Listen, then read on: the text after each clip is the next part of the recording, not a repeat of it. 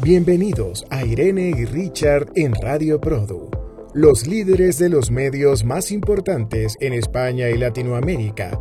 Audiovisual 451 y Produ comentan la industria castellano hablante. Bien, de nuevo, bienvenidos a Irene y Richard. Comentan la industria castellano hablante.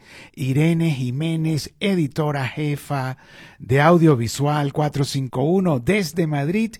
Y quien les habla, Richard Izarra, editor jefe de Produ, esta vez desde la ciudad de Bogotá, en Colombia. Ambos medios cubren la comunidad de productores y distribuidores de contenidos en castellano que llega esa comunidad a una audiencia de 750 millones que hablan el castellano, según cifra del ejecutivo italiano consejero de Antena 3, Mauricio Carlotti, quien se ha dedicado a estudiar con mucha seriedad los números de los que hablan nuestro idioma en el mundo y que en este programa hemos tomado esa cifra como oficial. 750 millones, Irene. Encantado de estar de nuevo contigo. Hola Richard, ¿qué tal? ¿Qué giro llevas? bueno, eh, eh, eh, vengo de Las Vegas, donde estuve en la NAB y, y, bueno, y tú igual, ¿no? O sea, tú no, no, no paras, Irene. ¿Dónde estabas? Pues he estado en, en Cannes, en MIP TV. Creo que vamos a tener que vivir muchas vidas para compensar nuestra huella de carbono, Richard. bueno, hablando de la, de la, huella de carbono, fue el Día de la Tierra hace poco, ¿no? Y nosotros hicimos un especial en Produ. Este, eh, la verdad que todo muy bien y, y, realmente creo que hay que eh, animar a nuestra comunidad para que haga eh, historias y personajes que ayuden a nuestro planeta, Irene. Pues sí, precisamente de eso me hablaba Cristian Liarte, que es eh, director de contenidos originales de Rakuten TV, eh, una plataforma de streaming que opera principalmente en, Europa, em, a través de, de AVOD, TVOD, bueno, pues todos estos formatos de, que son gratuitos para el espectador y que se financian a través de la publicidad. Me decía que estaba especialmente interesado en programas, en factuals, en, en definitiva en ideas que giraran en torno a la sostenibilidad y la diversidad. Así que efectivamente creo que es eh, casi una obligación para nuestra industria, ¿verdad? Y no, bueno, Irene, yo, o sea, te, te amplío la información. Estuve desde el 14 hasta el 20 en Las Vegas, en la National Association de Broadcaster, que estaba eh, realizando su evento número 100 y fueron 65 mil personas, o sea, todas presencialmente, pero eh, aunque no lo creas, es poco eh, porque la pandemia, bueno, durante la pandemia no hicieron el evento, pero antes de la pandemia, o sea, tenían una asistencia de 100 mil personas, más de 100 mil personas, pero bueno, 65 mil personas es bastante, ¿no? No está nada mal, no está nada mal. Eh, me imagino que tendrían muchas cosas que contar, ¿no? Después de, dos o tres años de ausencia, ¿no? En, NAP. Sí, no, la NAP, eh, eh, es, la NAP, National Association de Broadcasters. Sí. no, la verdad que, que mucha gente, y bueno, y fíjate que el, el arquitecto argentino Manuel Martí, eh, quien comenzó haciendo escenografías en, en Argentina para programas de noticias, de deporte. Bueno, fue evolucionando, digo, fue evolucionando de, de la escenografía hacia la producción. Eh, fue a trabajar en Turner, eh, luego lo tomó Polka, comenzó a desarrollar programas de Polka y ahora está en México en Fremantle. Y bueno, y hablo de él porque él dice que las series, que las series tienen eh, o la trama, tienen una muy buena trama, o tienen personajes muy fuertes. Y él, como desarrollador de, del departamento de, eh, guionado, pues eh, scripted, él lo que está tratando es de conseguir series que manejen los dos conceptos, unas tramas poderosas y unos personajes entrañables que la gente los quiera ver. Y te hablo de eso porque eh, yo voy a poner, yo voy a escoger eso que me dijo el arquitecto Martí como un concepto de operación y de lo que yo voy a hablar en el programa, en este programa, eh, Irene, contigo.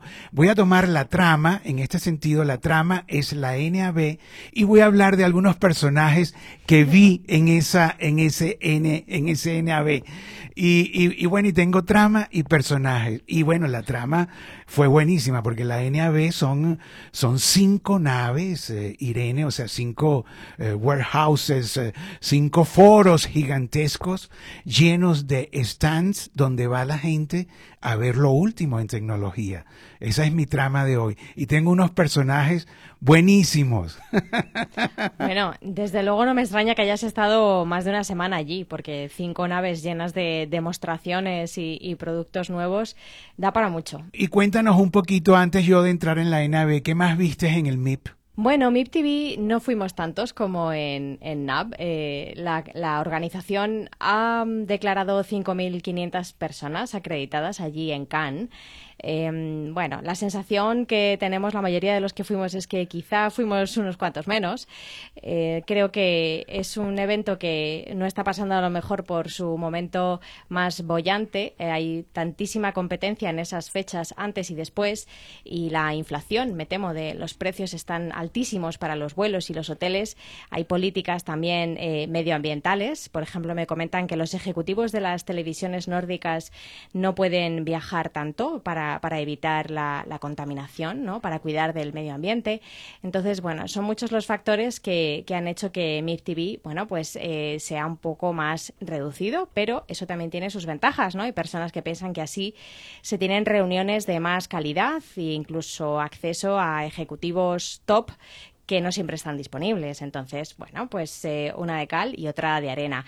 Creo que los formatos de entretenimiento fueron especialmente relevantes este año. Por ejemplo, una compañía belga presentó Destination X eh, eh, con un autobús que va recorriendo diferentes países tiene 10 concursantes que no saben a dónde van y están aislados porque las ventanas del autobús están eh, tintadas.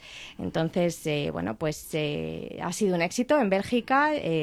BBC y, otra compañía estadounidense ya han dado luz verde a la producción de, este formato. Así que, bueno, pues no está, no está nada mal. la verdad que ha empezado con muy buen pie, ¿no?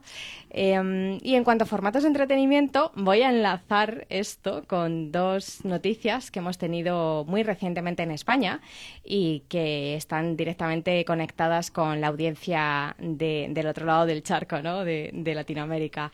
Una de ellas es que Prime Video, la plataforma de streaming de Amazon, como todo el mundo sabe, va a hacer una nueva edición de Operación Triunfo, el talent show que ha sido eh, uno de los programas estrella de televisión española. También tuvo una etapa en Telecinco, pero sobre todo para televisión española este formato desarrollado en España, por cierto, fue realmente relevante, ¿no?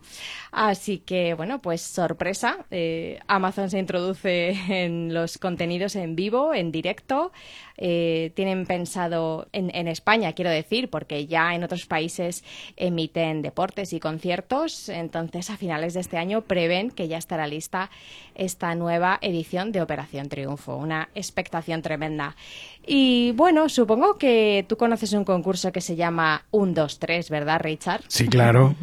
No, bueno, y entonces te entiendo que Operación Triunfo se muda de la televisión abierta generalista a una plataforma de streaming. Para mí realmente es verdad que como soy un poco pesimista, el titular puede ser Televisión Española pierde Operación Triunfo, ¿vale? Pero bueno, vamos a quedarnos con que eh, Prime Video eh, será el nuevo hogar de Operación Triunfo. Em, te preguntaba lo de 1, 2, 3 porque este formato creado por Chicho Ibáñez Serrador hace como 50 años eh, va a tener una nueva vida en plataformas digitales y antes de que acabe 2023 eh, se, se podrá ver en Twitch, que como sabes es un canal de streaming, sobre todo para la gente muy joven, que curiosamente también pertenece a Amazon. Y bueno, pues han anunciado que van a hacer eh, una única gala en directo de un, dos, tres, responda otra vez. ¿Qué te parece, Richard? Bueno, y hablando de Amazon, debo decirte que uno de los uh, pabellones o stands más Sí. grandes de la NAB era precisamente de Amazon, con su Mm. firma ah, eh, Amazon Web Services, ¿no? Porque Amazon, bueno, además de, de, de tener eh, la gran eh, tienda mundial donde puedes conseguir de todo y en los Estados Unidos te puede llegar al mis- el mismo día de lo que pides, depende del producto o al día siguiente, este, eh, y además de hacer contenidos ahora, también este, eh, dan servicios tecnológicos de hospedaje de web, de bueno, de una de nube, inclusive, y bueno, y, y yo por lo menos el pabellón de, A- eh, de Amazon Web Services lo tenían eh, por lo menos en tres eh, en tres naves, o sea, era, era gigantesco, bueno, Amazon, ¿no? Y bueno, y el person, uno de los primeros personajes que te quiero hablar, Irene, de esta NAB, es el ingeniero colombiano costeño, nació en la costa, Juan Pablo Albiz, quien es uno de los directores de Alba Visión, de la parte técnica y bueno, también de la parte operativa. Alba Visión es, eh, yo creo que es la cadena que tiene más televisoras en América Latina. Tiene 52 canales de televisión a lo largo de toda la región. Tiene 200 emisoras de radio, 100 salas de cine y debe tener algunos eh, periódicos en papel por ahí en, entre Ecuador y Perú. 250 millones de personas es el, eh, la audiencia que ellos eh, dicen que llegan y además, bueno, los- lo tienen certificado y 300 millones de vistas mensuales en todo lo que es su operación digital. El fundador y dueño de esta, de Alba Visión, cuyo nombre Alba se debe a la esposa, es, eh, bueno, Ángel González, mexicano estadounidense, eh, que bueno, que uno de sus primeros canales comenzó en, en, eh, en Guatemala hace muchos años y bueno, y de ahí comenzó a expandirse en toda la región.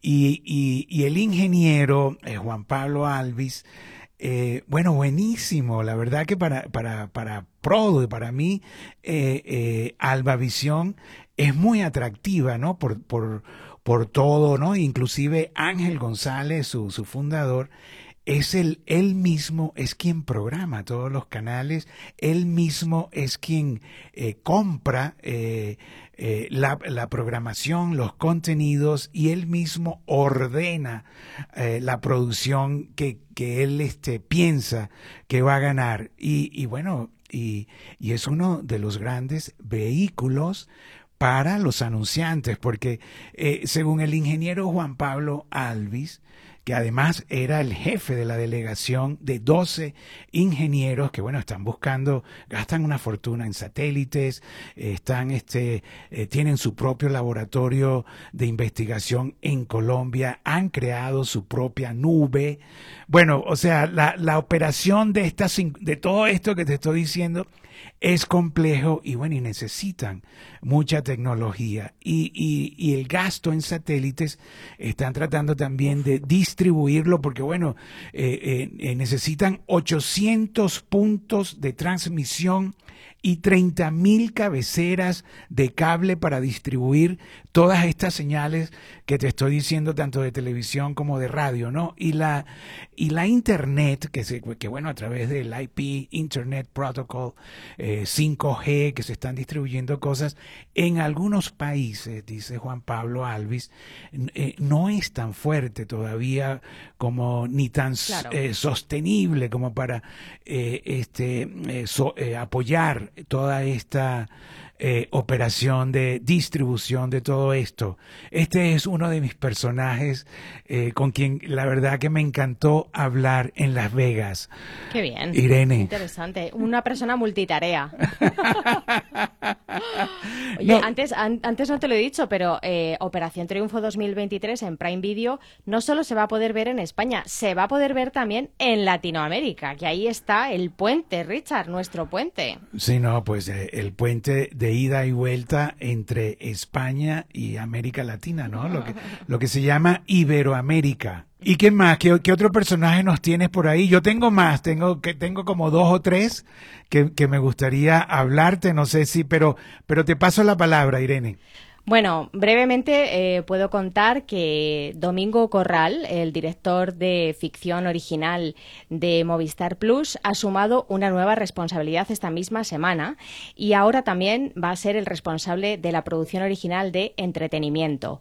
Eh, Movistar Plus ha anunciado una estructura un poco más simple y ese es el cambio más relevante. Además, han incorporado a un profesional que se llama Enrique Rojas para hacerse cargo de toda la parte de deportes Así que, bueno, pues ahí tenemos otra pequeña novedad. Y bueno, ya que estamos hablando un poco de plataformas y sobre todo de pago, me gustaría mencionar que según un estudio, una encuesta que ha hecho Cantar, que es la empresa que mide también la audiencia lineal de televisión en España y en muchos otros países, em, Netflix habría perdido un millón de abonados en España en el primer trimestre de este año 2023, sobre todo por la política del fin de las cuentas compartidas, algo que puso en marcha eh, a primeros de febrero en España. Mm, así que está, está la cosa que arde, Richard.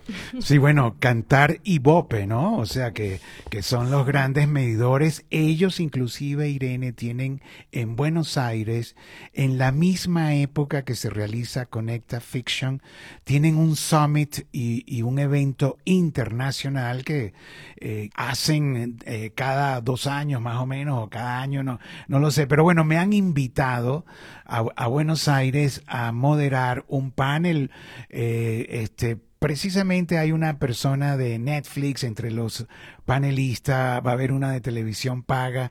Y, y bueno, y este año les dije que sí, la verdad, o sea, me, porque bueno, me llamó el propio presidente de Cantar y Bope de América Latina, estaba un británico y bueno, y estuve ahí, le digo, yo tengo seis años cubriendo Conecta Fiction, que este año es en Toledo, como el año pasado, ¿no? Pero, este, bueno, este año no te voy a ver en, en Toledo, oh, en Toledo, Irene, me voy a Buenos Aires a, a, a, este summit de Cantar y Bope internacional, con, bueno, con, con muchas uh, figuras importantes y, bueno, es una invitación, la verdad, que no pude rechazar.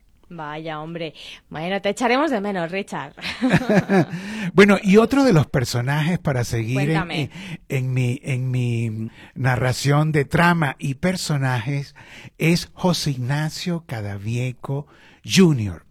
Fíjate, ah, que por cierto, los Cadaviecos, la familia Cadavieco, eh, está cumpliendo 50 años de ser los representantes de América Latina de Sony. Y José Ignacio Cadavieco Jr. es la segunda generación del primer José Ignacio Cadavieco que llegó de, del norte de España, de Asturias, muy jovencito, específicamente de Villa de Luarca. Es una familia cadavieco que eh, emigró de Asturias a Venezuela y, José Ignacio eh, Cadavieco llegó muy jovencito, se hizo arquitecto y, bueno, y todo lo que eran las cámaras y toda la cosa fue muy, este, eh, muy en pro de eso y, se hizo eh, representante de Sony. Fue el primer representante de Sony directamente de Japón cuando en América Latina no había ni siquiera eh, una oficina de Sony, ni siquiera había representantes. Y José Ignacio Cadavieco fundó Corporación Video, que cumple 50 años, y su hijo, José Ignacio Cadavieco Jr. y su hermano Daniel Cadavieco, crearon VidiExco, que es más o menos la corporación eh, de video que creó su padre en Venezuela, que está cumpliendo años, ellos se la llevaron a Estados Unidos, bueno, por toda la, eh, la situación de Venezuela y tal, y está cumpliendo 20 años VidiExco. Y la hija de José Ignacio Cadavieco Jr., que se llama Daniela Cadavieco, eh, casada con Mr. Kukowski, está cumpliendo 12 años también de la empresa Video Integrators USA. O sea, la familia Cadavieco, y te lo digo esto porque lo, lo hablé con él en, en, el evento de Sony, eh, en la NAB, porque los Cadavieco, dentro de su sangre, ellos dicen que tienen el ADN Sony, porque bueno, se hicieron con Sony, los niños, estos niños, eh, José Ignacio Cadavieco Jr. y Daniel, y, iban al colegio con cámaras profesionales de su padre, te estoy hablando, bueno, de, de, o sea, 50 años, imagínate, 50 años. El hijo está cumpliendo 20 años y la, y la tercera generación 12 años, y todos con empresas que, que, que representan a Sony. Y, y, y los eh, chicos, los Cadavieco Junior y Daniel, se han especializado en divulgar la cámara Venice, que la cámara Venice de Sony compite con la ARRI y, y, y, los Cadavieco se encargaron de recorrer toda la América Latina, todas las asociaciones de cinematógrafos, mostrando lo que era la cámara Venice y el compromiso de Sony de, de, de, hacer el cine digital y realizar la cámara eh, eh, eh, más económica y con el mejor desempeño. Y esa es la Venice.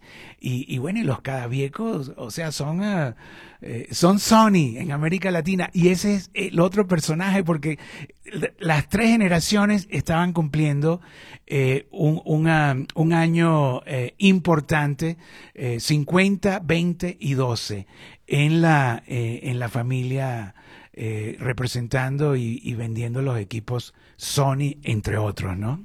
Qué bonito esto de los negocios familiares. ¿A ti te gustaría trabajar con tus hijos, Richard? Bueno, Rocco, mi hijo, trabaja conmigo desde, desde bueno, desde cuando tenía 14 años. O sea, Rocco estudió en, en California.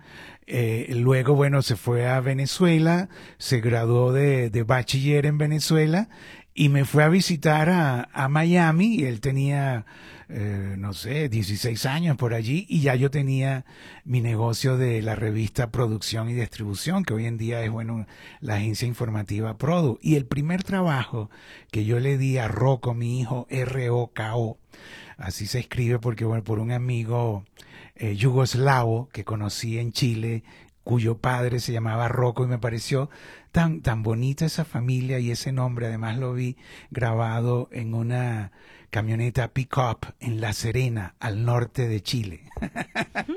bueno, es, es, sí, es, es, muy bonito. Bueno, el primer trabajo que yo le di a Rocco era ir a, al, al mailbox, o sea, al buzón de correos, y recoger los sobres y la correspondencia. Y en ese entonces llegaba, eh, me, me, llegó un cheque de la NHK de Japón que sí. anunciaba en nuestra revista, otro cheque de, de otros estudios de Hollywood y le encantó abrir los sobres y ver cheques, Irene. no. Vamos, tonto no te ha salido el niño. y, y desde ese día está conmigo. ¿Y te arrepientes, Richard? No, la verdad que no. Y, y luego eh, mis, ¿Qué dos, vas a decir? mis dos hijas también este, eh, han estado, o sea, casi toda mi familia ha estado, pero a mis dos hijas, la verdad que bueno, que crecieron en Estados Unidos y nacieron allí, este, no, no les gustó mucho mi negocio, ¿no? Y entonces, Uy. bueno, cada una eh, está, una está en Miami en su, en su, con su propio trabajo, otra, otra está en San Francisco, ahorita está en Nueva York haciendo eh, marketing digital para algunas empresas de Silicon Valley. Entonces, bueno, andan, eh, tienen su propio negocio y su propia vía. Pero sí, esa es la verdad. Se han convertido tus hijos en personajes involuntarios de, de tu relato de hoy. Sí, bueno, bueno, la verdad que en cierta forma es un relato y bueno, tú me lanzas anzuelos y yo, bueno, y, ahí le doy, ¿no? Y la cámara Venice, fíjate que es bien importante porque eh, eh, los dos cadaviecos, eh, tanto José Ignacio como Daniel, te repito, se han recorrido y allí había, se han recorrido América Latina y allí había en esa, cuando hablé con, con José Ignacio en, en el evento de Sony, estaba el ingeniero eh, Paulo Rabelo, eh, eh, brasilero, de Globo, que es el jefe eh, del hub, ellos lo llaman así, el jefe del hub de producción y distribución de contenidos de entretenimiento, noticias y deportes. Tiene a su cargo 215 ingenieros y bueno, y todo lo que es la operación de la producción y distribución de las novelas de, de Proyac, de, del gran estudio de Globo y tienen 54 cámaras Venice, o sea, 54 cámaras Venice. Y, y, hay otro director que, que también lo voy a hablar, que no lo vi en Las Vegas, pero que lo vi en México, que se llama Luis Manso, que es interesante porque Luis Manso tiene, eh, yo creo que 40 o, sí, por ahí, 40 años eh, dirigiendo ficción comenzó en Radio Caracas y, y, Luis Manso, Irene, era, era de, la, de la época cuando se hacían novelas a un episodio diario. Todos los días tenían que hacer un episodio y él usaba tres cámaras en un estudio y ponchaba cada cámara con una switchera, ¿no? O sea que prácticamente lo editaba. Y, y, y el objetivo realmente, bueno, además de hacer la telenovela y el capítulo diario, era la eficiencia que tenían que hacer 45 minutos todos los días, porque además iba al aire prácticamente eh, eh, eh, inmediatamente. Claro, al día siguiente. o el mismo día muchas veces. Y, y, Luis Manso me cuenta que hace aproximadamente ocho años, o sea que no es tan reciente, se cambió ese modelo de ponchar tres cámaras por las reemplazaron precisamente por dos cámaras Venice. o sea, y, aquí te estoy, te, estoy este, interlazando el cuento, ¿no? Y, y para él fue increíble porque pasaron de la eficiencia a ser creativos.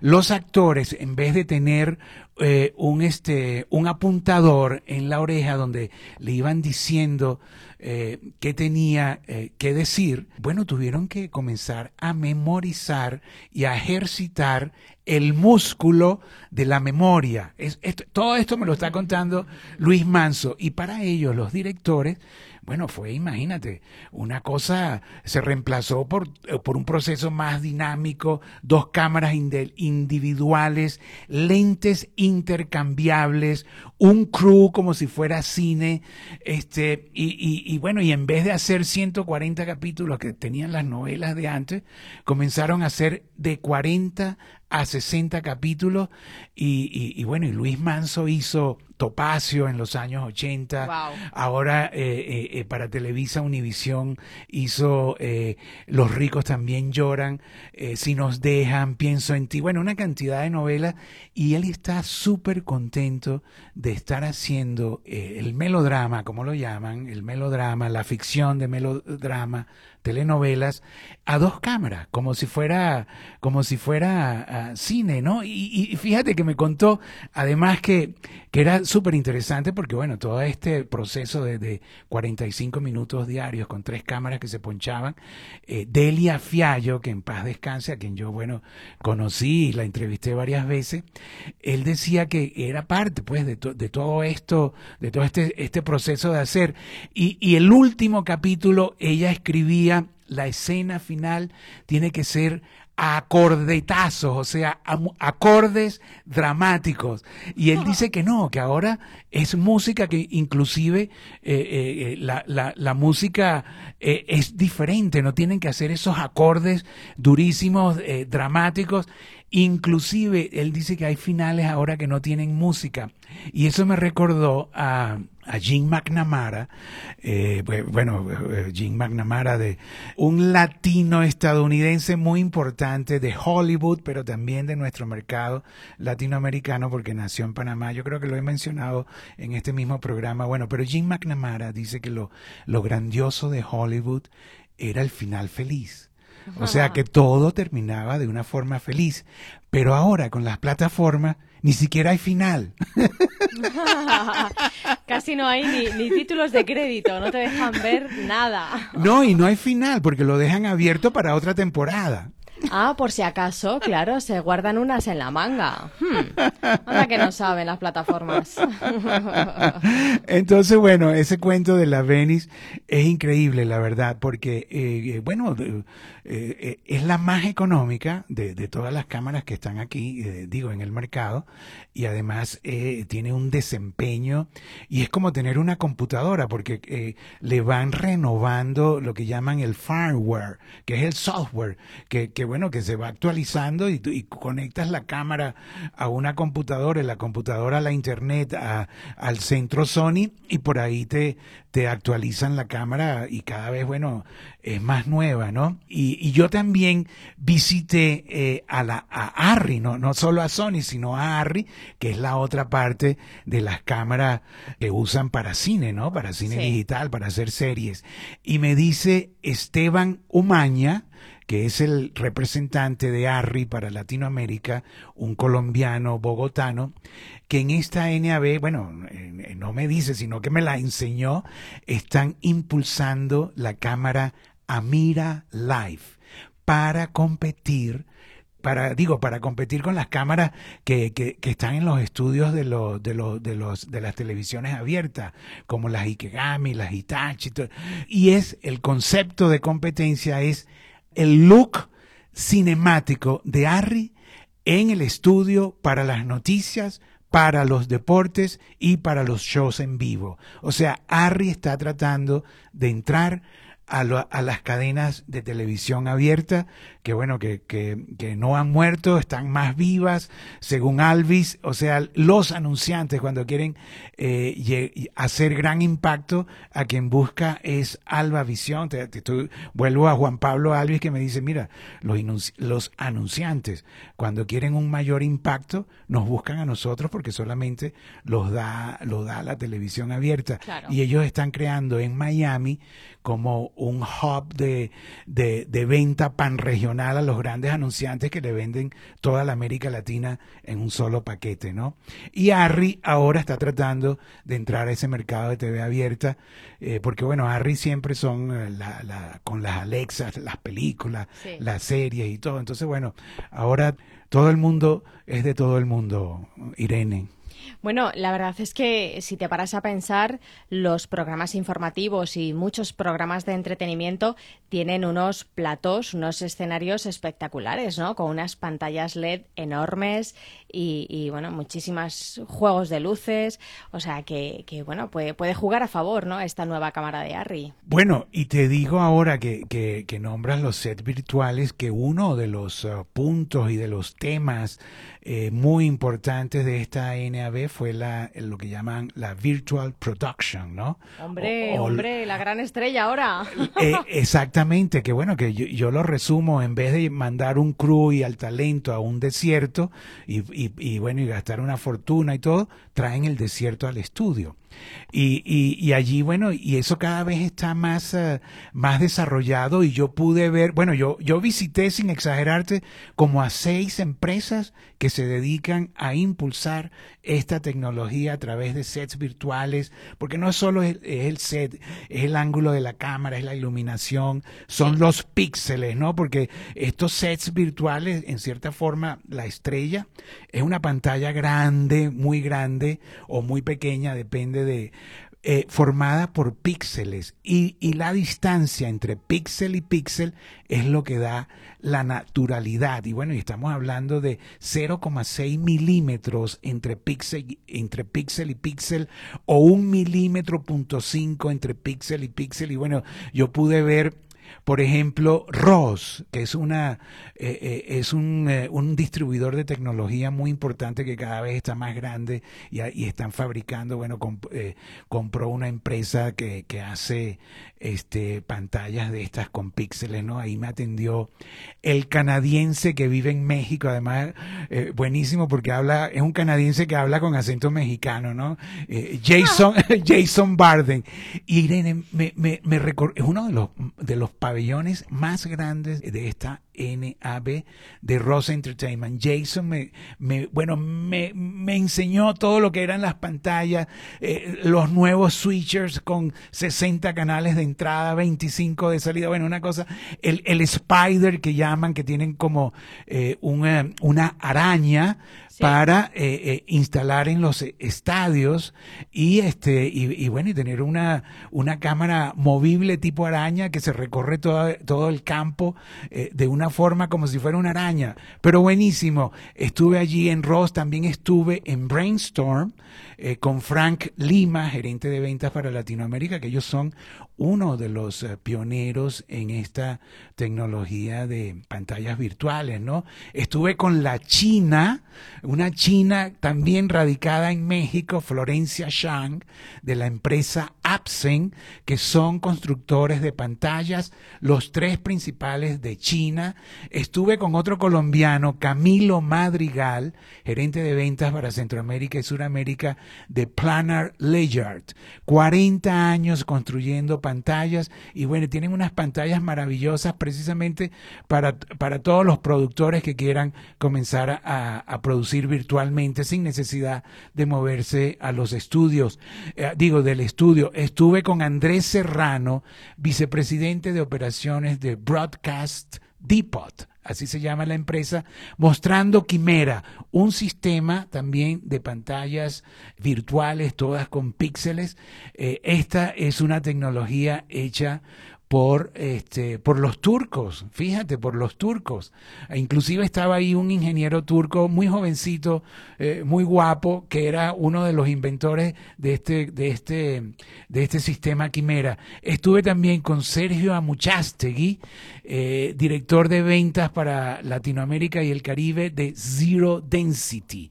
Zero Density, una empresa turca que también hace estas pantallas eh, LED con píxeles y también también tiene una, eh, una compañía de pintura verde que pinta eh, superficies de verde para el color del chroma key. Todo eso, todo eso vi, este, Irene.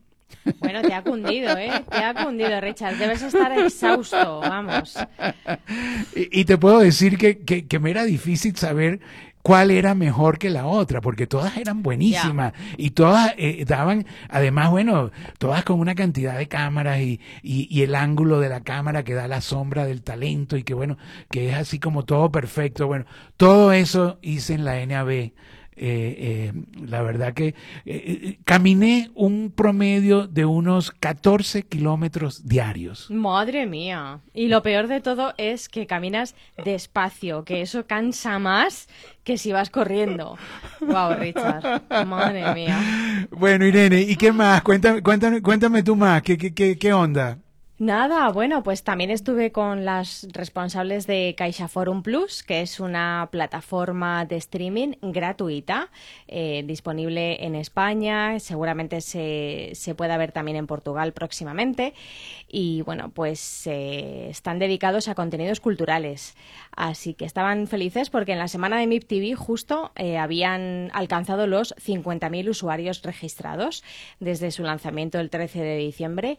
Así que ahí estaban a la la caza de contenidos relacionados pues con la música, la literatura, la arquitectura, eh, las ciencias de la vida. O sea, que ahí tenemos también pues eh, otro pequeño streamer específico eh, para, para dar contenidos muy, como dicen en inglés, curated, ¿no? muy seleccionados. Y bueno, pues ahí tenemos otra ventana de distribución para, para las personas, sobre todo que se dediquen a vender contenidos, pues puede ser un nuevo cliente. También hacen producción propia, pero a, más pequeña escala todavía. Así que bueno, pues eh, novedades desde, desde España. Sí, bueno, yo creo que en cierta forma, eh, Irene, o sea, la curaduría, ¿no? Que lo, que lo nombraste ahora, es, es, yo creo que el secreto, primero, bueno, de tanta información, de tanto contenido, de tantas cosas que hay que, mm. que, que, que bueno, que ver.